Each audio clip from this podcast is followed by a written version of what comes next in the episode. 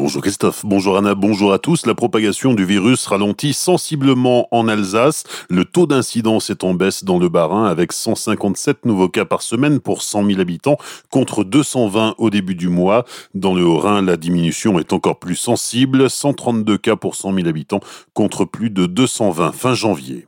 872 malades de la Covid-19 sont hospitalisés en Alsace. Là aussi, le nombre de cas pris en charge dans les hôpitaux continue de diminuer. 111 patients sont en réanimation. Selon les dernières informations de Santé publique France, 8 nouveaux décès sont à déplorer pour la journée d'hier.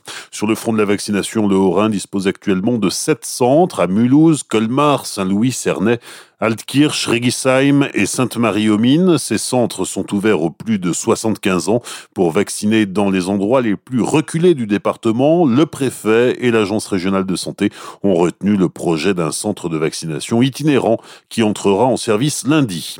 Dans le Bas-Rhin, la préfecture semble vouloir se limiter à un seul centre de vaccination en Centre-Alsace, celui des Temps-Maten à Célestat, qui devrait ouvrir le 1er mars. Mais cette décision n'est pas satisfaisante pour les élus du canton d'Erstein, qui voudraient un centre pour les 50 000 habitants de leur territoire. Ils envisagent de rédiger une motion pour s'opposer à cette décision.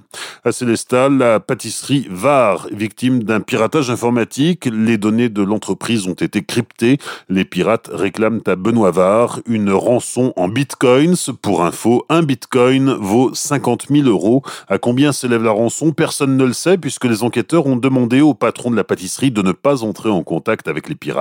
L'informaticien de l'entreprise est sur le coup, les spécialistes informatiques de la police aussi, mais tout le monde est au point mort. Depuis deux jours, toutes les tentatives de récupération des données se sont soldées par un échec. Des explosions entendues hier dans la région de Colmar, à Orbourvire, Winsenheim, et même jusqu'à Turkheim. Elles ont suscité l'inquiétude des riverains. Les détonations provenaient d'un entraînement des Diables Rouges du 152e régiment d'infanterie de Colmar sur un terrain militaire à Sainte-Croix-en-Plaine.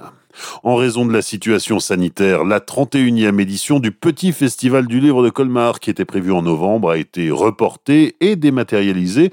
L'événement débutera sous forme numérique dès lundi prochain, et ce jusqu'à samedi. Une adaptation nécessaire pour Eric Stroman, le maire de Colmar. On a beaucoup de regrets, évidemment, que le Salon du Livre n'ait pas pu se tenir euh, l'automne dernier. Il faut garder le contact avec notre public, il faut garder le contact avec les lecteurs, et nous avons un outil tout à fait extraordinaire avec des équipes très très engagé, très volontariste pour faire fonctionner ce salon, qu'on va reporter sur la voie numérique pour faire rencontrer des auteurs euh, et pour avoir des échanges sur euh, les dernières nouveautés.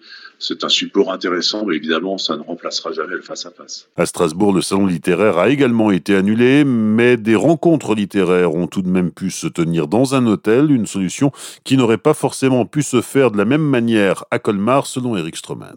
Le salon du livre n'était pas possible, alors des échanges confidentiels, pourquoi pas, mais il faut voir dans quelles conditions ça peut s'organiser et dans quelles conditions on regarde la réglementation. Il ne s'agit pas de réunion professionnelle. On s'expose quand même à une forme de censure de la part du préfet à cet égard. Des propos recueillis par Pablo Desmar. Découvrez le programme complet sur le site festivaldulivre.colmar.fr. Dans Baclaville, la porte sa pierre, ou plutôt sa poutre, à l'édifice de la reconstruction de la cathédrale Notre-Dame de Paris. Sept chaînes ont été prélevées dans la forêt communale la semaine dernière. Ces 13 mètres cubes de bois, dont la valeur marchande est de 5000 euros, feront partie des 1300 arbres nécessaires à la reconstruction de la charpente de la flèche de Notre-Dame. Bonne matinée et belle journée sur Azure FM, voici la météo.